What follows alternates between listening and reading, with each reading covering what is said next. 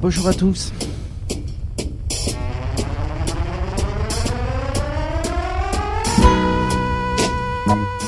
Empowerment, développement du pouvoir d'agir, ces mots sont dans toutes les bouches, influencent textes de loi ou de bonnes pratiques.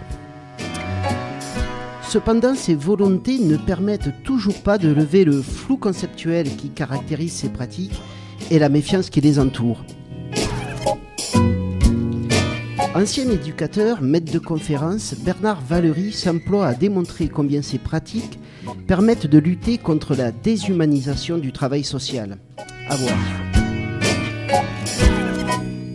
Aussi, pour son livre Intervention sociale et empowerment, développement du pouvoir d'agir, paru chez l'Armatan, Bernard Valery est l'invité de cette émission durant laquelle vous retrouverez le jeu oui dire de Julien Pernaud, la chronique de Dominique de Pléchem et le carnet sonore d'Hervé Laude. À la réalisation Julien Pernaud, à la technique Christophe Roqueplan et Nathalie Aubry. Voilà le trottoir d'à côté l'émission, c'est parti.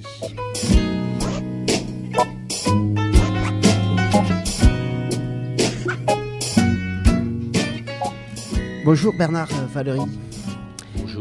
Merci d'avoir accepté notre invitation pour évoquer le développement du pouvoir d'agir à partir du livre que vous avez coordonné, Intervention sociale et empowerment, le développement du pouvoir d'agir, paru en 2012 chez l'Armatan.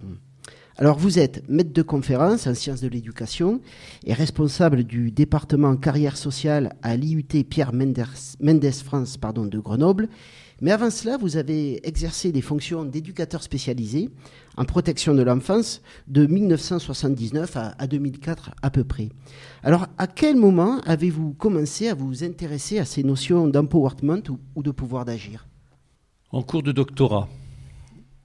Je ne sais pas s'il faut le dire comme ça, mais c'est tout à fait par hasard. En me rendant à la librairie du Québec rue Gay-Lussac, que je suis tombé dans le rayon de psychopédagogie sur un bouquin euh, qui présentait différentes approches euh, de l'éducation spécialisée, dont celle euh, qui était référée à ce qui était appelé l'empowerment.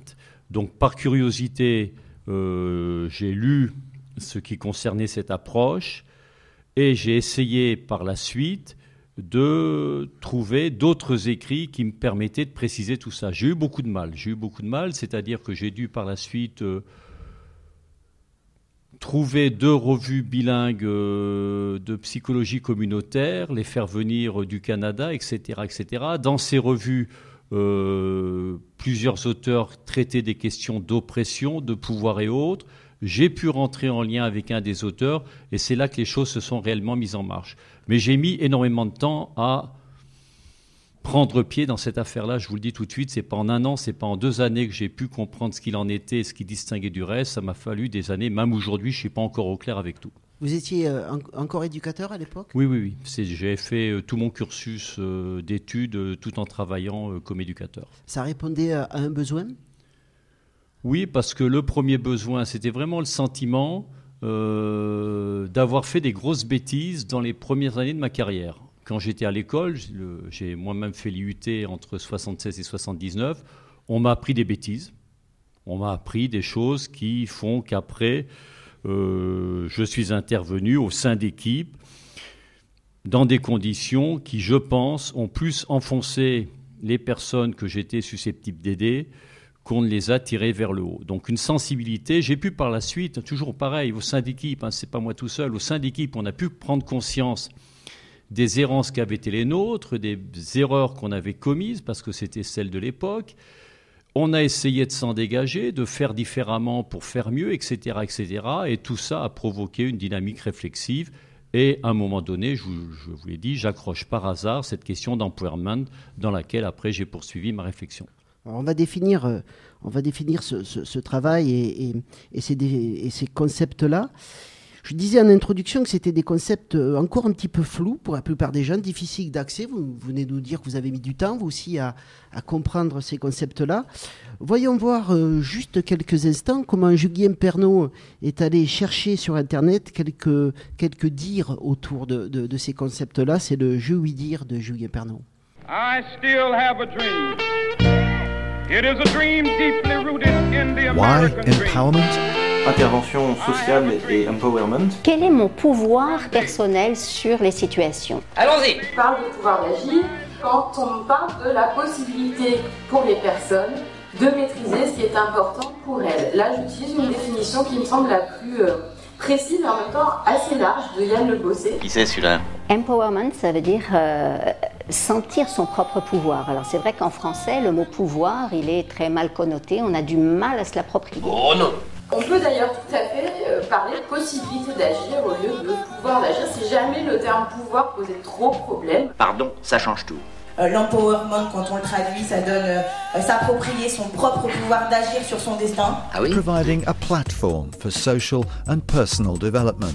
Bon bah ça va comme ça. Il y a une finalité derrière cette notion-là qui est euh, une société plus juste. Quand on trouve, c'est qu'on cherche. La façon dont elle est arrivée en France, soit dans une, une approche très euh, idéale, pruvile, euh, voilà, défendue par certains auteurs, soit au contraire avec un, un rejet de tout ce qui vient euh, des États-Unis, parce que ce serait le, le grand capital et une société libérale. C'est dangereux ce que vous dites là, hein? Give a man a fish, he'll eat for a day. Teach a man a fish, he'll eat forever. There's no such thing as usual Que peut le travail social aujourd'hui Qu'est-ce qu'il peut donner encore comme espérance Quelles peuvent être ses motivations Quels peuvent être ses objectifs Et sur quelle énergie peut-il compter people Plus les personnes ont deux pouvoirs, et non pas ont le pouvoir, mais ont deux pouvoirs sur leur vie, sur ce qui est important pour elles, et plus une société est juste. C'est de l'ordre de la conviction. hein. Des gens partagent pas du tout cette conviction. Des gens pensent que plus on organise la société d'en haut, et mieux on, on se porte. Et puis je pensais... Oui bah c'est pas à toi de penser, c'est à moi. Euh, personne n'éduque autrui, personne ne s'éduque seul, les hommes s'éduquent ensemble. Ils ont pris des habitudes. Eh ben ils en changeront. Les personnes peuvent gagner du pouvoir sans vouloir le pouvoir. Et ça, c'est très important parce que dès qu'on parle du pouvoir d'agir, tout le monde pense tout de suite contre-pouvoir. Et ça, ça bloque. What am I not supposed to have an opinion? Should I keep quiet just because I'm a woman? Call me a bitch, cause I speak what's on my mind. Guess it's easier for you to swallow if I sat and smile. When I feel Les personnes ont des ressources. On n'est pas là pour réparer des personnes, on n'est pas là pour considérer que les personnes ont des manques. Et il faut travailler à la fois avec les personnes, mais aussi avec les groupes, et il faut travailler avec, enfin, sur le système. Exact. Name empowerment. Attendez que je note, hein, parce que moi la tête, hein...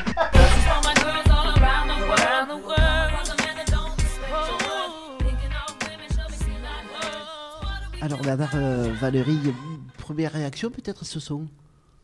De nombreuses réflexions intéressantes. Il y en a qui sont très précises, hein, tout à fait dans la ligne euh, à laquelle je me reconnais. hein, tout à fait. Alors, vous venez de dire la ligne dans laquelle je me reconnais. Euh, la première difficulté avec ces concepts-là d'empowerment ou de pouvoir d'agir, c'est qu'ils sont un peu polymorphes. On peut, les considérer comme des concepts un petit peu valises. Ça vient euh, des États-Unis, de l'Amérique du Nord. Alors, c'est des concepts à la fois mis en avant par des groupes qui se battent pour leur reconnaissance sociale, et je pense euh, au, au mouvement féministe euh, du début du siècle précédent aux États-Unis, à la communauté noire américaine pour la reconnaissance de ses droits civiques, ou alors à la psychiatrie communautaire. Mais en même temps, il peut être utilisé euh, comme un instrument de politique plus libérale. Vous donnez, par exemple, euh, dans votre livre, l'exemple de, de- de- des politiques sociales en Belgique avec les politiques de l'État social actif. Alors, empowerment et développement d'agir sont-elles des notions difficiles à manier et à manier avec précaution? Complètement. Castel en a parlé. C'est-à-dire qu'on risque, à partir de ces notions, de mettre les personnes en situation de porter l'entière responsabilisation, l'entière responsabilité de, leur situation. C'est-à-dire qu'il y a même l'industrie qui l'utilise beaucoup. hein. Vous avez des, boîtes très importantes comme Motorola, comme Toyota, euh, qui en ont fait une, euh, méthode de gestion. C'est-à-dire effectivement, euh, attribuer à certains niveaux hiérarchiques euh, des plages de responsabilité énormes, mais qui dépassaient les personnes, etc., qui, les mettaient dans des situations extrêmement embarrassantes. Donc, effectivement, parler d'empowerment peut tout à fait nous faire basculer dans ces excès-là.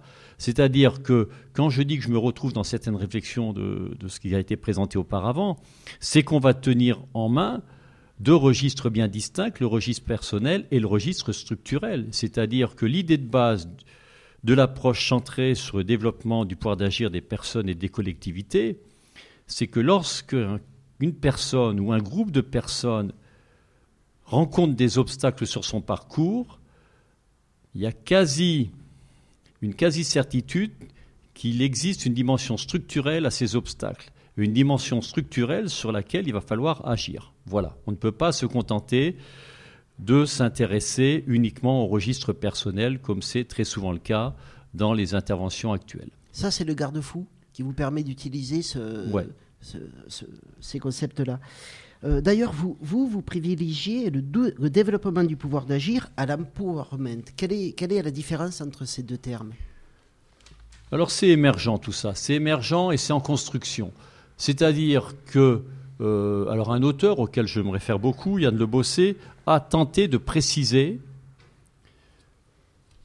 l'idée d'empowerment et propose la traduction développement du pouvoir d'agir des personnes et des collectivités pour se distinguer de tout ce qui est capacitation, autonomisation, habilitation, etc., des termes ou des expressions qui ont été euh, énormément employés par d'autres auteurs francophones. C'est le seul auteur, pour l'instant, à avoir formalisé de façon précise la traduction du terme empowerment. Et il s'avère qu'à travers sa traduction,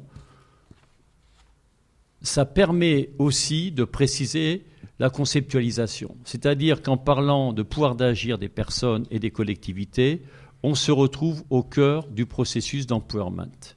Voilà. Si vous voulez. Euh, c'est-à-dire qu'effectivement, euh, on va s'intéresser à ce qui est développement du pouvoir d'agir sans se focaliser sur des questions de transformation sociale et autres. C'est-à-dire que c'est prendre les choses par une entrée plus précise. Voilà.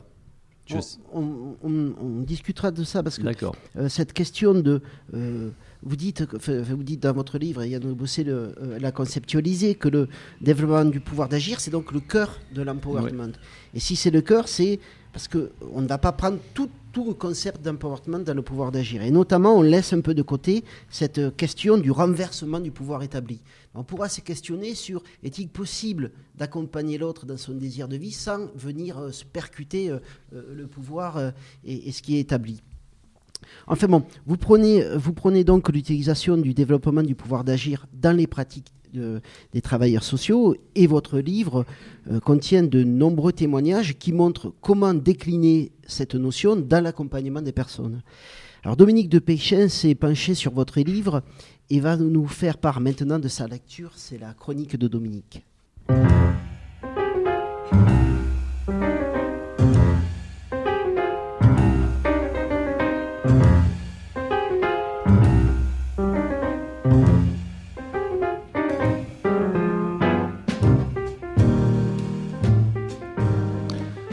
Alors Bernard Valery, le développement du pouvoir d'agir, on va dire DPA, parce que je vais le citer un certain nombre de fois, et son approche méthodologique apporte-t-il une évolution, voire une révolution dans les pratiques professionnelles?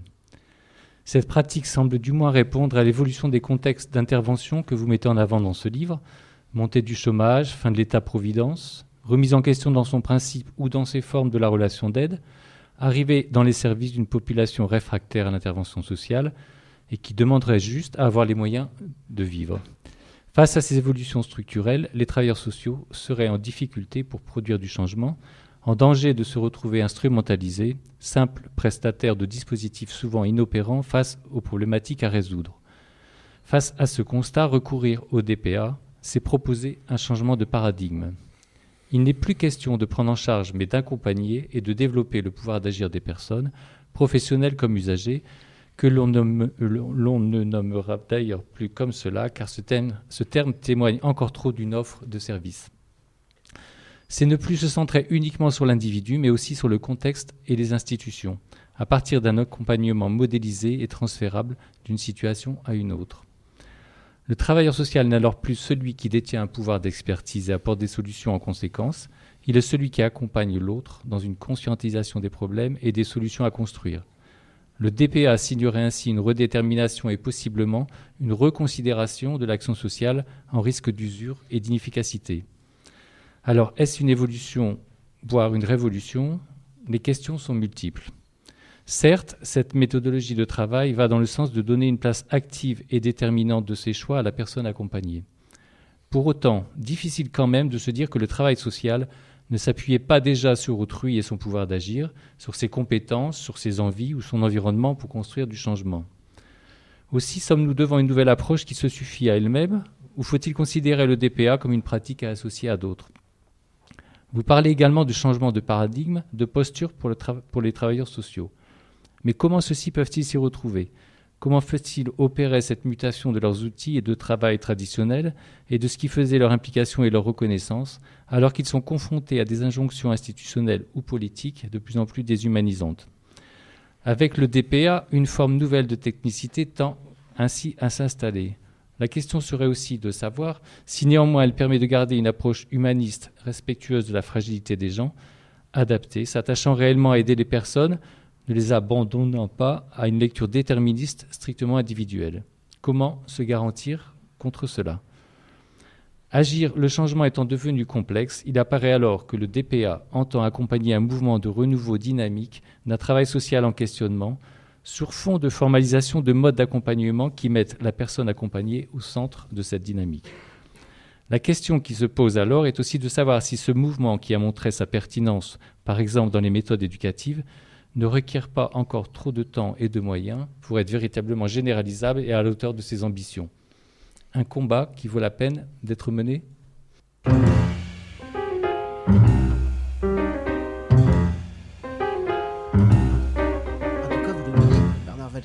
Comment? En tout cas, vous le menez, ce combat Oui, je le mène. Alors, déjà, un peu comme M. Jourdain, effectivement, un certain nombre d'intervenants sociaux font du DPA sans le savoir et sans le dire, mais le pratique.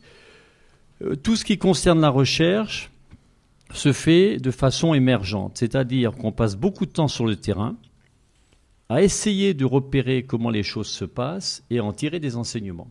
Donc effectivement, il y a toujours eu euh, des contextes dans lesquels les personnes s'intéressaient autant aux conditions macrosocial qu'aux conditions personnelles, etc. Essayer de jouer sur ces deux registres et autres. Donc encore une fois, on s'inspire de ce qui se passe sur le terrain. Donc il y a un certain nombre de lieux où les choses euh, vont tout à fait dans le sens de la formalisation de cette approche. Ça, c'est évident. C'est la première chose.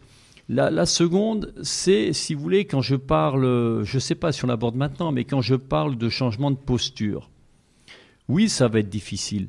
Parce qu'il me semble quand même qu'en termes d'expertise, celle qui est requise pour la mise en œuvre de cette approche n'est pas la même que celle qui est pour l'instant enseignée dans les écoles et prônée dans les différentes circulaires. Alors, Hervé. Alors, pour rebondir sur la chronique de Dominique et euh, cette question de posture, justement, on voit bien que ça se développe énormément, euh, la notion d'empowerment, de, de pouvoir d'agir.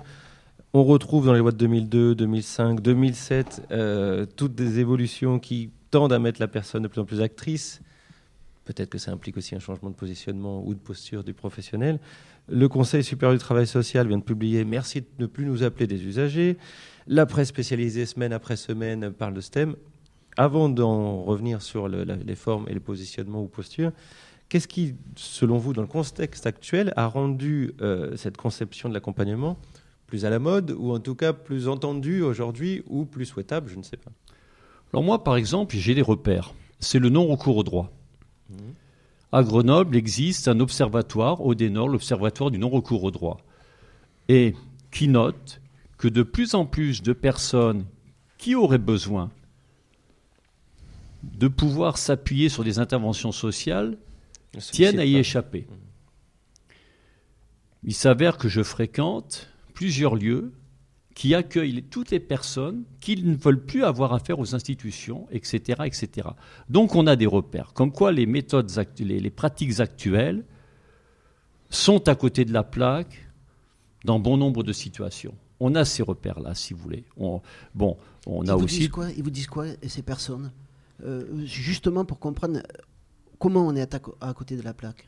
Elles disent que ça leur sert à rien, que ça n'a rien en rien fait évoluer favorablement leur situation et qu'elles se sentent attaquées. C'est-à-dire que si vous voulez, on est très, elles, euh, souffrent de l'intrusion dans leur vie intime, par tout, euh, par tout ce que les travailleurs sociaux exigent d'elles.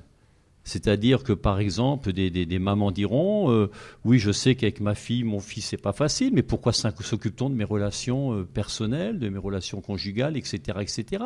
Enfin, si vous voulez, les gens, qu'est-ce qu'ils disent? Ils disent Ce qu'on nous propose et qu'on essaye nous sert pas à grand-chose, euh, voire nous enfonce, nous leurre et nous enfonce dans nos situations, etc., etc. Ça tourne tout le temps autour de ça. Donc les gens finalement vont chercher d'autres moyens d'essayer de vivre mieux. Alors Dominique Donc il faut mener la révolution. Et qu'est-ce qui serait majeur à opérer dans ce changement de posture? Alors un slogan qui a été récupéré par un parti politique, c'est penser global, agir local. Quand on parle développement du pouvoir d'agir, on s'intéresse bien à des situations spécifiées dans lesquelles on essaye de faciliter l'avancée des personnes dans les trajectoires qui comptent pour elles. On est bien sur des, euh, sur des pratiques qui visent vraiment euh, un pragmatisme, si vous voulez. On n'est pas, et c'est là où un écart avec l'empowerment va se faire, c'est-à-dire qu'on se méfie de tout ce qui est de l'hypothèse du grand soir. C'est-à-dire que le développement du pouvoir d'agir ne vise pas à un changement macro-structurel. De fortiori, dé- décidé de l'extérieur et détaillé de l'extérieur. Il y a deux positions dont se tient à l'écart cette approche. C'est la position de policier, le contrôle social, c'est clair, ça s'est dénoncé depuis des décennies, tout le monde connaît ça, et c'est la position du sauveur, dans laquelle on sait ce qui est bon pour l'autre. Hein Donc voilà la position dans laquelle on dirait voilà dans quelle direction il faut que la société avance pour permettre aux gens d'être mieux, etc., etc. Non, ça, ça va pas du tout. Je suis par exemple personnellement bien attaché au test d'ATD Carmonde. Je fais partie du réseau Vrais Inscrits sur le croisement des savoirs. Donc, si vous voulez, qui lui-même travaille depuis des décennies sur ces questions-là. Hein, N'oublions pas qu'ATD, c'est euh, la loi euh, la lutte, de lutte contre les exclusions euh, 98, etc., etc. Donc, si vous voulez, ne pas décider à la place des autres, ne pas penser savoir ce qui est bon pour l'autre, etc., etc. Donc, vous voyez, en termes de changement structurel, c'est avec les gens qu'on peut le construire parce qu'on ne sait pas ce qu'il faut. Ce Et ça, ce sont des changements de euh, posture qui sont forts. Ça serait une révolution intérieure. Je sais pas, je sais, je j'emploierai même pas le terme de révolution. C'est-à-dire, c'est des façons de penser dans lesquelles on est convaincu qu'on ne peut pas faire seul. et, et que le travailleur social euh, sorte de cette position d'expert que vous dénoncez dans le livre. C'est-à-dire que le travailleur social a une expertise. Son expertise, ça va être de permettre de clarifier tous les enjeux en présence. Les enjeux économiques, les enjeux institutionnels, les enjeux personnels, tout ce que vous voulez, les enjeux d'équipe, etc., etc. De permettre à l'autre ou aux autres de mettre en forme leur pensée. Mais c'est en aucun cas à lui de décider des axes de l'intervention, des objectifs, des cibles, des modalités, etc., etc. Il va les faire émerger. Il va permettre aux intéressés de faire ce travail réflexif. C'est là où il y a un changement de posture important.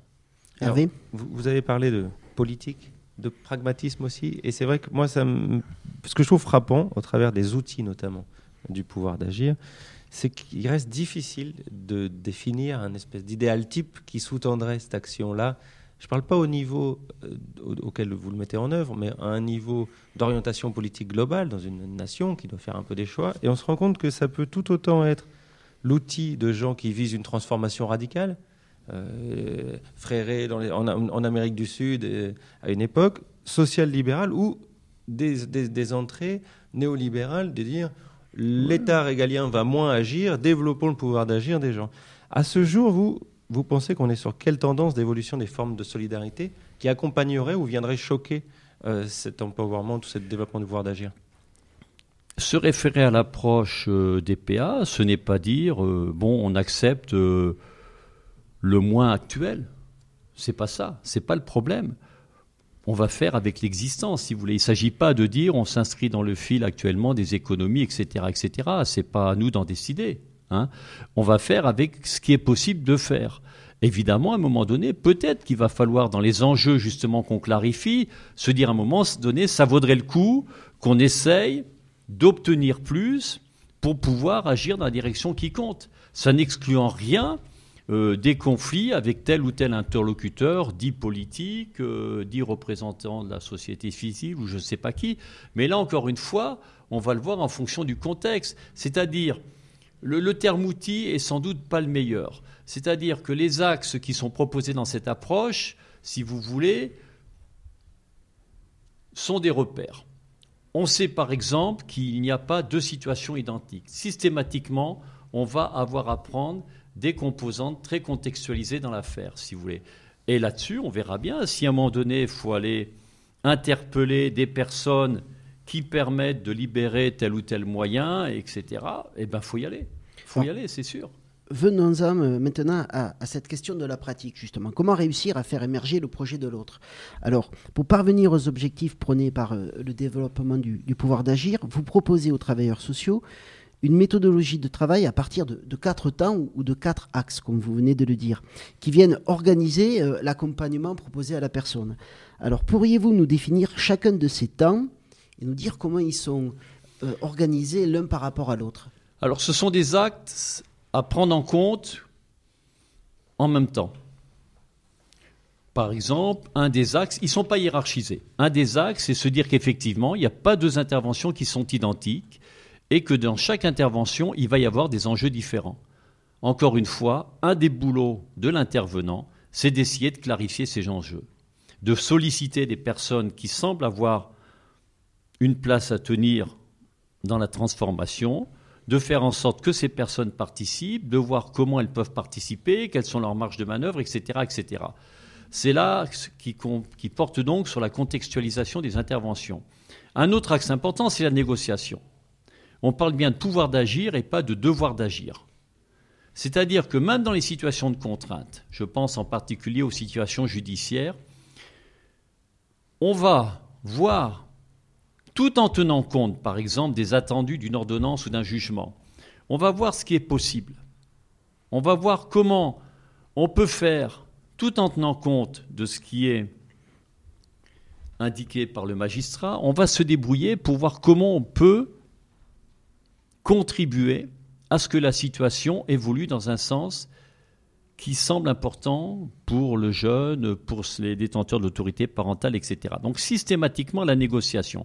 Et ça, et là c'est un terme simple à énoncer, mais je reviens à tout ce qui est approche TTT Carmonde, c'est-à-dire qu'actuellement on connaît la hiérarchie entre ce qui est du registre théorique. Hein. Il y a trois registres à prendre en compte. Il y a le registre théorique. On sait que dans le social, et je redis que moi, on m'a pris des bêtises quand j'étais à l'école, hein, des bêtises que j'ai mises en œuvre par la suite, et qu'on fait du mal à des personnes que j'étais censé accompagner favorablement. Donc, si vous voulez, il y a la théorie. Ensuite, il y a tout ce qui relève de la façon dont des professionnels s'y prennent, que certains auteurs, je pense à Witorski et autres, nomment les savoirs d'action parce qu'on ne sait pas théoriser pour l'instant, même pas sous forme notionnelle. Donc, si vous voulez, il y a tout ce qui est savoir d'action qui est très important dans nos boulots et sur lesquels on est très fort. Comment approcher quelqu'un qui va pas bien Comment approcher quelqu'un qui est désaffilié, qui a plus envie de voir personne, etc. Les travailleurs sociaux sont très forts là-dessus. On sait le faire, mais on n'est pas dans des théories. On est dans quelque chose qui relève euh, de la transmission euh, par, euh, par mimétisme, etc., etc. Et je dis ça sans aucun, sans du tout dénigrer. Pour moi, ça fait partie des modes d'apprentissage. Donc, si vous voyez tout ce qui relèverait des savoirs d'action, et après, il y a tous les enseignements qu'on peut tirer des expériences de vie. C'est pas parce qu'on a vécu quelque chose qu'on s'y connaît plus, mais on a la possibilité de s'enrichir à partir de certaines expériences de vie. C'est tout le croisement des savoirs. Hein. ce bouquin formidable qui date, de, qui date de 95, dans lequel des sociologues ont reconnu, après avoir travaillé pendant deux années avec des gens qui vivaient la grande pauvreté, tout ce qu'on a pu réfléchir jusqu'à présent est caduque. Voilà. Donc, si vous voulez, faut lier, c'est que dans une négociation, la négociation va pouvoir avoir lieu si les professionnels ne s'estiment pas dans une position supérieure aux personnes qui vivent des situations difficiles et se dire, bon, ces trois registres différents d'origine des connaissances, on va les tripatouiller, tripatouiller au sens de Cyrulnik. On va voir comment on peut faire, euh, permettre à quelqu'un de pouvoir vraiment préciser sa pensée, etc. Quand on parle de négociation, c'est tout ça qui est en jeu derrière. Ouais, mais vous, vous mettez en avant dans le livre euh, la Et question ça va pas de soi. D'un changement de paradigme. C'est euh, un des premiers axes que vous développez, enfin, que vous expliquez dans le livre et qui explique ce changement de paradigme, c'est que quand la personne vient, on ne s'arrête pas sur sa demande, mais on essaie de construire Ouais. un problème qui. Tout à fait.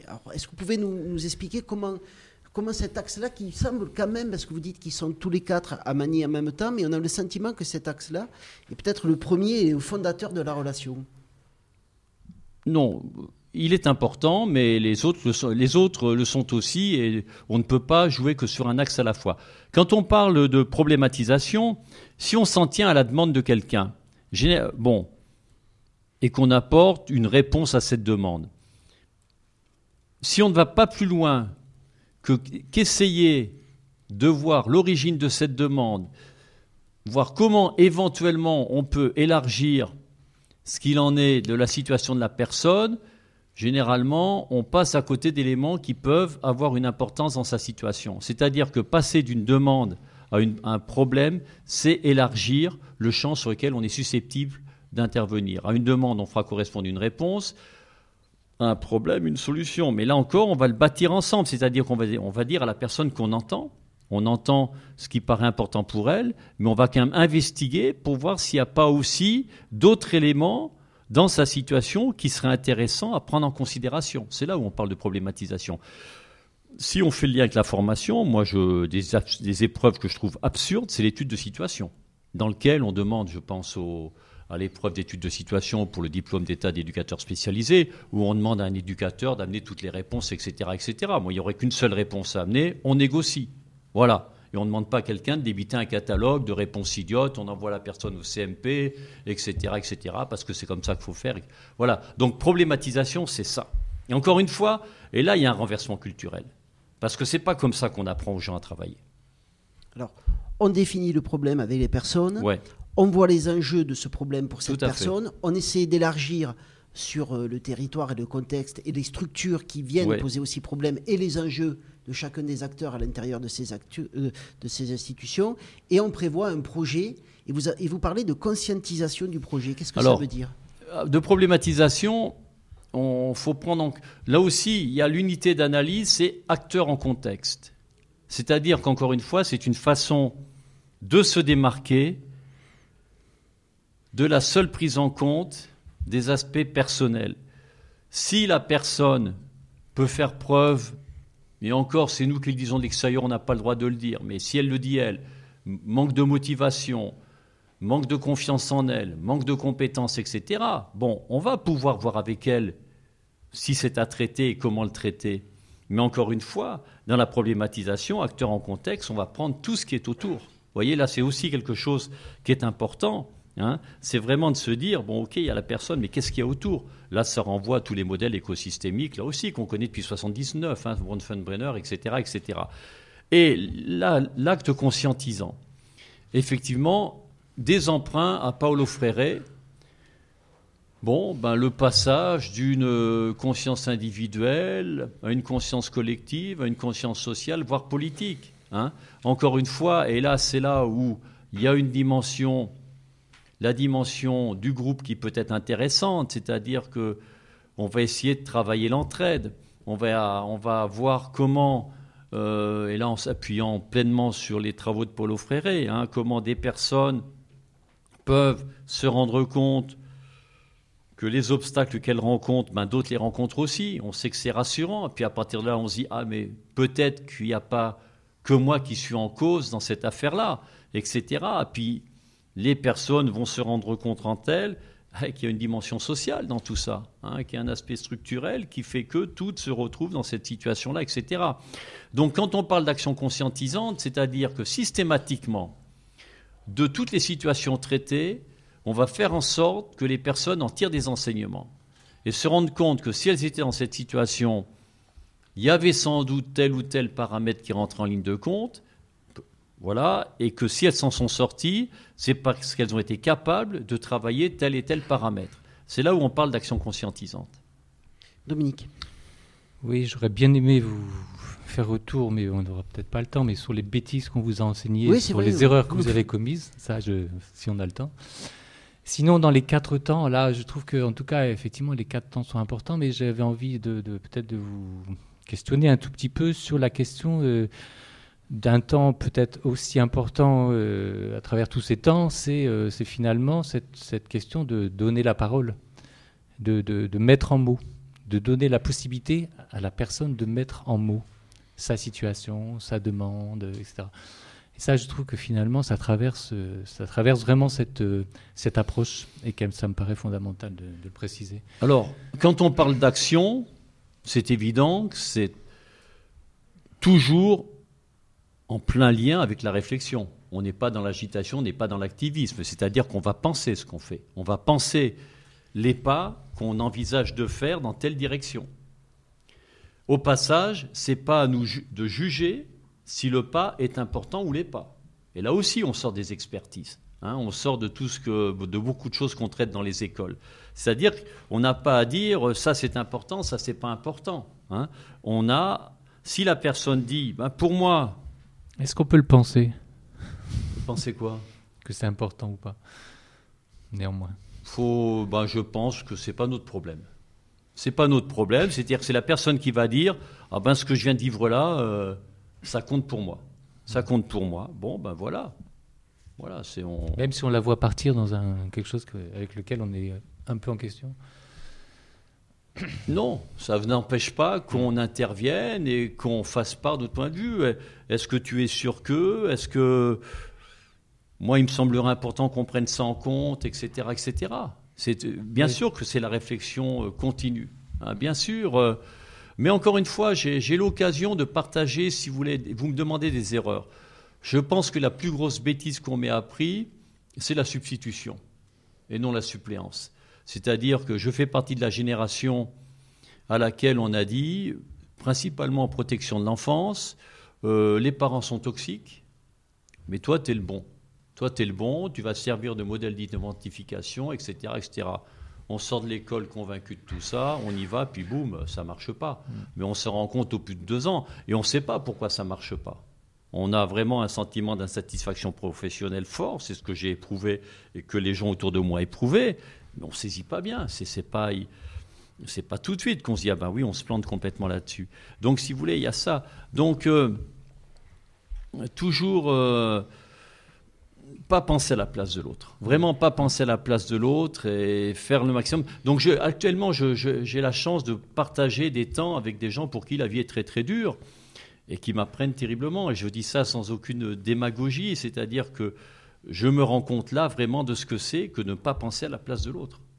Mais pour revenir euh, à, à ce que vous disiez, Dominique, et sans être dans la question de la substitution, hein, Mm. on a tous des, des- des- des expériences dans notre vie euh, professionnelle de moments où on est allé contre le désir de la personne. Euh, contre parce qu'on on considérait que ce désir-là, à ce moment-là, était, était compliqué ou était dans le déni ou, ou exprimait une pathologie. Euh, vous écrivez dans le livre qu'il existera toujours des situations où l'intervenant devra longtemps pallier les carences de l'individu. Est-ce que ça veut dire que euh, tout le monde ne peut pas être dans le pouvoir d'agir ou, que cette méthodologie de travail ne peut pas être euh, adaptable à tous les publics et, et à toutes les temporalités de ce public?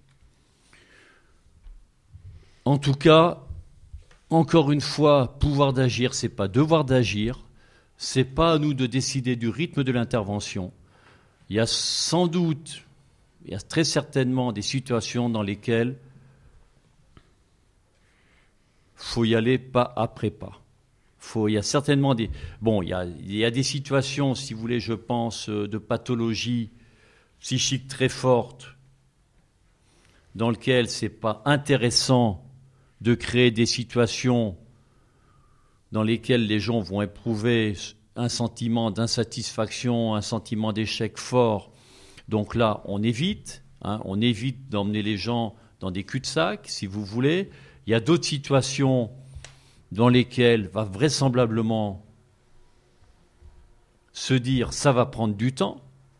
Encore une fois, cette approche n'est pas là pour faire des économies. Elle est coûteuse en temps. Elle est coûteuse en temps. hein. C'est-à-dire que euh, Si des politiques se disaient c'est le bon moyen euh, de faire différemment et de gagner de l'argent, bah, ils se trompent. Et alors, les, Ah, Hervé. les usagers, eux, les personnes accompagnées plutôt qu'usagers, qu'est-ce qu'elles ont à en dire Les professionnels qui travaillent sur ces méthodes ou qui les mettent en œuvre, des fois, on sait que ça peut être un peu euh, euh, avancé masqué. Il y, a, il y a peu d'établissements qui revendiquent complètement dans leur projet ce genre euh, d'approche. Évidemment, vous citez ATD qui est, qui est- qui est singulier. Mais comment on présente ces méthodologies de travail? Est-ce qu'on laisse le choix aux personnes? Est-ce qu'on explique? Et comment ils réagissent? Alors moi, je, vais prendre mon, ma situation d'enseignant. Je ne fais pas de cours à ce sujet-là. Je ne commence pas par les cours. C'est dans les temps d'analyse de pratique, c'est-à-dire euh, une fois que les étudiants ont fait leur premier stage, que je mets en œuvre le modèle en quatre axes dans les temps d'analyse de pratique. Voilà, réfléchir à partir des quatre axes et comme on dispose au moins d'une dizaine de séances de deux heures après chaque euh, période de stage, les étudiants finissent par repérer qu'effectivement la notion de négociation est importante, la notion de prise en compte de la façon de voir, les, euh, euh, la, situation par les gens est capitale, etc., etc. Donc, si vous voulez, et c'est une fois que tout ça est fait, que je leur dis, ben voyez, on peut regrouper ça, on peut le présenter sous telle forme, et les choses vont d'elles-mêmes, si vous voulez. Il y a ça. Euh, dans ce qui, je ne connais pas d'institutions qui sont basées sur ce modèle-là en France. Je n'en connais pas. Et je vais être très clair. Moi, quand quelqu'un, par exemple, me dit j'aimerais former, me former à cette approche, j'ai plutôt tendance à lui conseiller, à conseiller à la personne, mais écoutez, voyez si ce n'est pas votre équipe qui est intéressée. Parce que l'expérience montre que quand une personne travaille de cette façon-là au sein d'une équipe qui travaille de façon traditionnelle, eh ben la personne se casse les dents. Sauf, sauf, sauf, à, à- à convertir, je ne sais pas si c'est le bon terme, euh, d'autres travailleurs sociaux à certains aspects de cette approche. Ça s'est vu aussi, hein, puisqu'on a maintenant euh, une douzaine d'années de recul sur des, des temps de formation, de services en France et tout, et tout ça, on a pu le constater. Mais qu'une personne veuille se, mettre à travailler seule dans son coin de cette façon-là, ça ne marche pas. Et non seulement ça ne marche pas, mais elle se met en danger et ce sera encore plus difficile pour elle après qu'avant. Donc là, très prudent. Par contre, quand cette personne réussit à ce que l'équipe au complet dise bah, pourquoi pas essayer avec le soutien de l'institution à travers les plans de formation, etc., alors on y va. Dominique. Oui, c'est une approche quand même qui est construite sur l'idée de répondre à une certaine impuissance ou une Mm. certaine inefficacité. Or, euh, ce que vous décrivez euh, quand même laisse à penser que, que c'est une méthode qui fait une approche, en tout cas de travail, qui nécessite du temps, de, de l'entente. Euh, comment, comment ça se résout ça Il y, a actuellement, expérience il y a actuellement un levier formidable, c'est le sentiment d'insatisfaction ressenti par bon nombre de professionnels. Je pense à toutes les AS en polyvalence, assistantes, sociales- assistantes de services sociales en polyvalence, etc., etc. Je pense à certains secteurs dans lesquels le taux de violence est assez important, les ITEP, les MEX, etc., etc., dans lesquels vraiment les gens, là, sont à la recherche sont prêts à tenter d'autres façons de s'y prendre. Ça, c'est au niveau individuel, mais au niveau institutionnel. Mais ça, si vous voulez, euh, il y a des institutions complètes qui sont en train de se dire ça vaut peut-être le coup d'aller un petit peu voir là dans cette direction. Et quand j'entends des institutions, je parle de conseillers généraux au plus haut niveau. C'est-à-dire que ce ne sont même pas les responsables de territoire et autres. Moi, je vois, je suis en lien avec un conseiller général, c'est le secrétaire général adjoint de tout le conseil général, hein, le gars qui s'occupe aussi des routes, hein, des collèges et tout, qui a un sentiment d'insatisfaction de ce qui se passe, en accord avec tous les responsables, cohésion sociale, euh, troisième âge, tout ce que vous voulez, voilà, et qui dit, bon, allez, on va arrêter d'en parler, on va arrêter d'employer, de, d'écrire le terme empowerment pour pouvoir d'agir à toutes les phrases, on va voir ce qu'il en est dans les faits. Et comme de mon côté, j'ai un sentiment d'insatisfaction sur les enseignements de l'IUT, là, on peut faire converger les choses. D'un côté, insatisfaction professionnelle sur laquelle je n'ai pas de légitimité, moi, pour aller. Et de l'autre côté, Insatisfaction d'enseignement, eh ben on va travailler ensemble sur des choses très précises en rapprochant les stages longs des projets tutorés, etc., etc., à travers des actions collectives. Et je le fais aussi après d'associations euh, euh, accueillant des enfants ou des ados en situation de handicap. Ouais, et, insatisfaction du public, vous nous avez dit aussi, qui nous pousse à aller vers cette direction-là. Ouais. Il reste à savoir si les politiques seront prêts à accepter cette temporalité et ce, ce type d'accompagnement. Vous y croyez vous... Certains, semble-t-il. Certains, il y a un colloque, il y a un congrès au mois d'octobre à Bordeaux, euh, très soutenu par le Conseil général de la Gironde. Voilà, moi je parle de l'Isère puisque je suis, c'est là où je travaille. Donc voilà, on voit bien, si vous voulez, qu'actuellement les, les politiques disent il y a beaucoup de sous qui sont mis là-dedans, et manifestement il y a une insatisfaction. Perdons pas de vue euh, que le recrutement d'assistants de service social en école n'est pas simple, vous devez en savoir quelque chose ici, etc. etc. hein. Donc euh, voilà, à partir de tout ça, euh, on peut essayer de dégager de nouvelles pistes. Voilà, ici c'est l'EDSUP, puisque c'est depuis l'EDSUP que nous enregistrons euh, cette émission. Alors, le DPA intéresse aussi les managers. On va le voir tout de suite avec euh, le carnet sonore d'Hervé Laude. Le carnet sonore. Mon carnet, mon dictaphone. Carnet sonore. Décider de ne jamais adhérer à un discours sans faire l'effort de le comprendre. Le carnet sonore. Oui, donc euh, dans ce carnet sonore, en fait, je suis allé interroger Gilles Tenot, docteur en sciences de gestion. Il est enseignant à Nantes et au CNAM. Et c'est à propos d'un article qui apparaît chez Duno, euh, qui euh, va s'appeler Manager avec la résilience de compassion, apport des toxic handlers au secteur médico-social. Alors, euh, Gilles Tenot a beaucoup travaillé en entreprise, maintenant dans les collectivités, pas mal dans le milieu hospitalier, et il, est en lien, là, vous parliez du colloque euh, qui va avoir lieu euh, à Bordeaux bientôt, il est en lien avec l'Andésie, etc. Donc les premières questions, le, lien qu'il fait, lui, c'est un moment de crise, vous parliez d'état de, levier, il relie 2005, 2000 2002, 2007, en disant que ces trois lois-là posent euh, la question d'une nécessité de changement et d'une évolution du, du sentiment de crise ou d'insatisfaction dans le social. On n'est plus dans des crises qui se passent en mode silo, ce sont des crises qui sont en interrelation avec euh, X euh, organisations diverses et variées. Vous voyez, on parle de gouvernance collective, de conscience collective, qu'on a dépassé la simple frontière de l'organisation. Alors, dans son travail, il essaye aussi de distinguer plusieurs types de, de, de managers intermédiaires, de chefs de service pour notre secteur, c'est plutôt comme ça qu'on les appelle. plusieurs types de managers. Le chef de service toxique, appelé aussi toxic boss, aussi le manager empathique, proche de la ressource rare, qui porte des aptitudes de valeur, de rareté et d'inimitabilité, tant que l'organisation est prête à accueillir cette forme de manager. Enfin, une forme que nous appelons le manager compassionnel, proche d'un état de pleine conscience, à l'écoute de lui-même, des autres et de son environnement. Donc là, ce, ce- ce- manager compassionnel, il l'appelle le toxic handler, celui qui serait capable de prendre un peu toutes les charges euh, toxiques, ou en tout cas de souffrance, pour les traduire en plus en français, de- de l'organisation.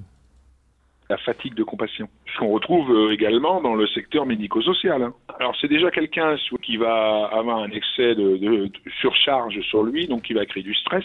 Mais cette personne, par euh, des caractéristiques bien particulières, une capacité à donner du sens à ce qui se passe, à créer du lien, donc euh, en relation, en interrelation avec les autres. Cette personne va en même temps, bah, quelque part, prendre sur lui les souffrances des personnes qui sont autour de lui. Et il va accumuler l'ensemble de ces souffrances. Il joue un peu un rôle d'éponge. D'ailleurs, les traductions françaises sont porteurs de souffrance, catalyseurs d'angoisse, absorbeurs d'angoisse. Alors, ces absorbeurs d'angoisse, euh, euh, est-ce que c'est un souci? Est-ce que c'est plutôt une compétence à relayer euh, chez les chefs de service? Ben, c'est une compétence dans la mesure où l'individu peut évacuer. C'est pour ça que on dit qu'il faut développer cette capacité. Vous voyez, mais à partir du moment où l'individu ne peut pas développer, c'est ce qui se passe justement essentiellement, ce qui avait été remarqué dans le secteur, entre autres hospitalier, mais aussi du médico-social, où il y a ce qu'on appelle la fatigue de compassion, et les individus, il y a un moment, ils en peuvent plus. Et dans ce cas-là, ils tombent dans une souffrance Alors, face à cette souffrance, alors qu'on a pu nommer à d'autres périodes burn-out, euh, euh, souffrance professionnelle, comment accompagner ces changements? On voit qu'ils il a des, ils, ils ont une façon de, de l'évoquer qui est surprenante. Nous, on explique qu'il faut euh, bah, dépasser ce cap toxicandler de type 2, du- ce porteur de souffrance, pour aller sur ce qu'on appelle le manager compassionnel, empathique, en gros le, ce qu'on appelle le porteur de compassion. Donc moi j'étais assez étonné de tout ce vocabulaire nouveau euh, du manager empathique à celui de la compassion et j'essayais de savoir un peu quels sont les outils euh, en formation ou lors de sessions de travail euh, sur lesquels il s'appuie. Par exemple, à travers euh, un travail tel que la pleine conscience pourrait, euh, je dirais, l'initier. Ou encore, on propose aussi euh, de mettre en place les TOP, ce qu'on appelle les techniques d'optimisation du potentiel, qui permet aux individus de mieux gérer leur stress, de leur et en même temps de mieux absorber la souffrance d'autrui. Et on intègre derrière donc des techniques basées sur la respiration, basées sur la relaxation et basées sur la visualisation. Donc c'est vraiment une nouvelle manière de, de penser toutes les vieilles euh, badernes, comme des fois je les appelle, ces vieilles techniques. C'était bien il y a une époque, mais aujourd'hui il faut changer. Voilà, cette injonction a changé. Euh, je voulais euh, témoigner de cette, cette approche-là aussi euh, et vous entendre là-dessus. Je, je le remercie en tout cas du temps qu'il m'a accordé. Et je cite aussi qu'il va y avoir donc ce fameux colloque dans lequel il interviendra pour l'Andésie, un colloque des Journées nationales des, des chefs de service les 2 et 3 juin. C'était le carnet sonore. De Hervé Laude. Changement radical, changement. euh, hmm, Oui, alors moi, pour tout ce qui est souffrance au travail, euh, une de mes références principales, c'est Christophe Desjours. Bon, qui met bien en évidence euh, la chute de la loyauté dans le travail, euh, tous les méfaits de l'individualisation, etc., etc. Lui, son espoir, il dit, dans tout le monde du travail, c'est le, mimétisme qui guide tout. Il suffirait que des entreprises emblématiques changent de cap parce qu'elles se rendent compte aujourd'hui que la gestion du personnel telle qu'elle est faite coûte de l'argent pour que les choses, la bascule se fasse très vite. Moi, je, très modestement, où je mets en garde les futurs euh, travailleurs sociaux, c'est sur toutes les dynamiques institutionnelles. Euh, pas de pas d'évaluation euh, concernant qu'une seule personne, qu'un seul travailleur, c'est-à-dire à quoi riment tous ces entretiens dits d'évolution professionnelle, etc., etc. On sait très bien que ce qui compte dans une équipe, c'est d'essayer de repérer tout ce qui concerne les articulations entre les membres, et c'est pas les membres eux-mêmes de l'équipe qui sont intéressants, etc. Donc les sensibiliser à ces questions-là, de façon à ce que même quand ils seront en situation professionnelle après, ils se fassent pas avoir par n'importe qui. Donc pour moi, la souffrance au travail, si on était capable d'établir une dynamique d'entraide, euh, de soutien mutuel, d'attention mutuelle et tout ce qu'on veut, déjà là, il me semble qu'on va dans le bon sens. Voilà, et puis c'est toujours pareil, faire bouger les choses. Moi, j'ai eu la chance, si vous voulez, encore une fois, pourquoi je m'intéresse à tout ça? Je suis d'une partie, partie d'une situation qui a été rapidement insatisfaisante. Mais après, j'ai pu, si vous voulez, au sein d'une association, au sein d'une institution, d'une équipe, on a pu, si vous voulez, grâce à tous ces niveaux, construire des choses très intéressantes. C'est-à-dire que dès les années 92-93, on n'écrivait plus sur les gens. Plus de rapports. Et jamais un magistrat nous en a voulu. Le rapport, il faisait trois lignes. Par contre, dès que dans le cas de mesures judiciaires, hein, puis dans le cas d'un service d'accueil d'urgence avec des situations vraiment euh, très délicates, hein, des gars qui naviguaient entre l'incarcération et l'éducatif et tout. Donc, si vous voulez, dire aux personnes, bon, voilà, vous êtes ici, euh, eh ben, c'est important qu'on rende des comptes. C'est de l'argent public, etc. On leur disait même combien était le prix de journée, élevé à l'époque. Voilà. Mais vous allez dire, vous, comment vous avez vécu le temps d'accompagnement, etc. Donc, on n'écrivait plus sur les gens. Ça me semble une aberration aujourd'hui qu'on écrive sur les gens. Les temps, les temps de réunion entre professionnels. Il y a un collègue, Boutanquois, hein, de l'Université de Franche-Comté, qui a bien mis en évidence au sein de l'ASE, c'était des temps qui n'enrichissaient en rien l'élaboration des situations, qui étaient uniquement des temps de sécurisation de professionnels, etc., etc. Alors je suis pour être en supervision, je suis à fond pour être en analyse de pratique, etc., de régulation, tout ce qu'il faut pour faire en sorte qu'une équipe aille vers une certaine harmonie. Mais on ne mélange pas tout. Quand on, on traite une situation, les personnes concernées sont présentes. Comment répondre alors à cette euh, question actuelle, quand même, qui est la notion d'évaluation du travail social, du coup? Ah ben l'évaluation euh, capitale, mais ne peut pas se faire sans les intéresser. C'est-à-dire que le terme évaluation, pour moi, dans un certain nombre de situations professionnelles, est complètement usurpé. Quand on voit que sur des territoires, des aéropages de 12, 15, 20 intervenants se réunissent à propos d'une situation, et je l'ai moi-même connu quand j'étais cadre de direction d'un service de mi-ouvert, bon, voilà.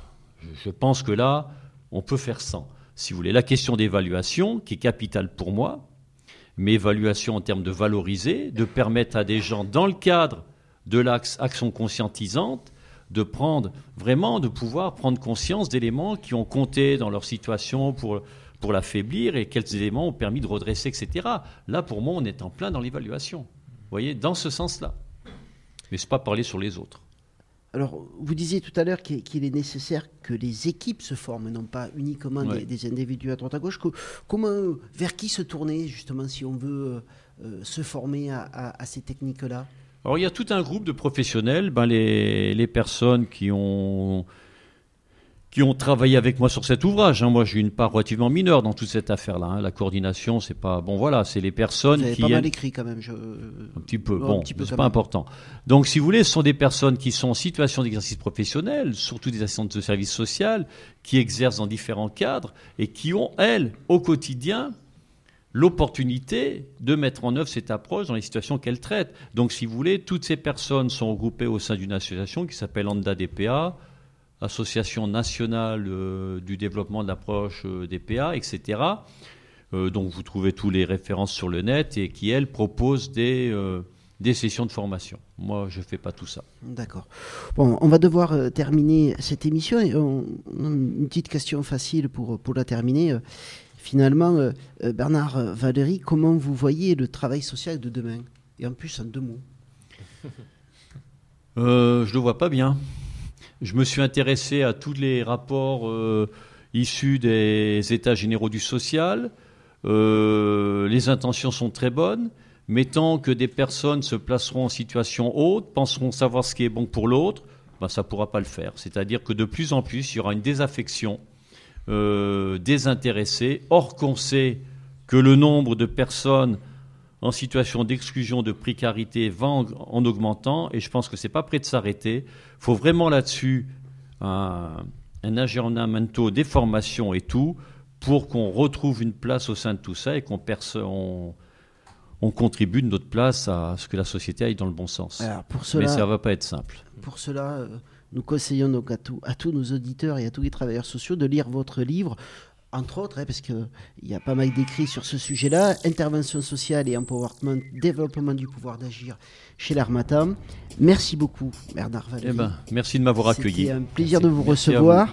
Euh, vous pouvez écouter toutes nos émissions sur le site euh, de la radio, euh, www.trottoir-dacote.fr. Voilà, on se retrouve bientôt. C'était le trottoir d'à côté et, et ça fait du bien de se parler. Merci beaucoup à.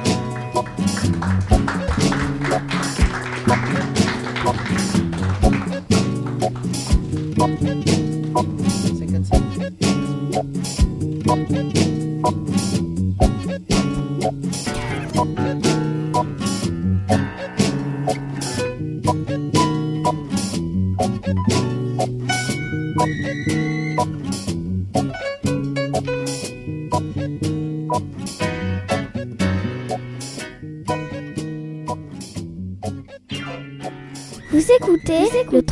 d'à côté.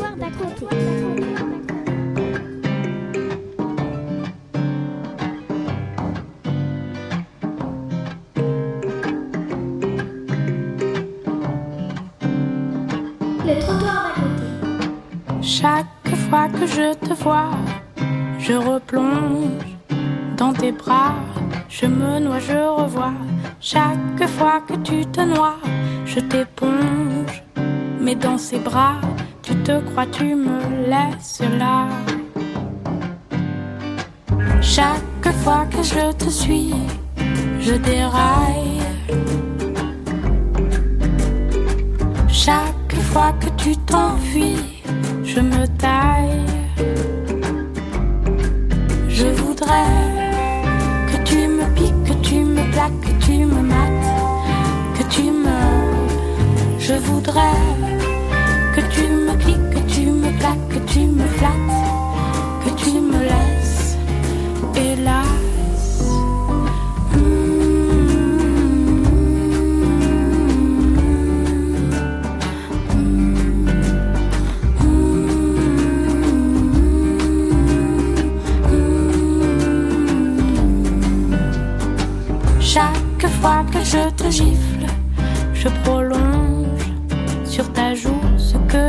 t'avoue pas. Chaque fois que tu me siffles, je m'allonge et tu joues. Tout à coup, je nage au bout de tes doigts.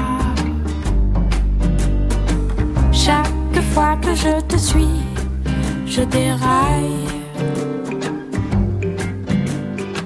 Chaque fois que tu t'enfuis, je me taille. Je voudrais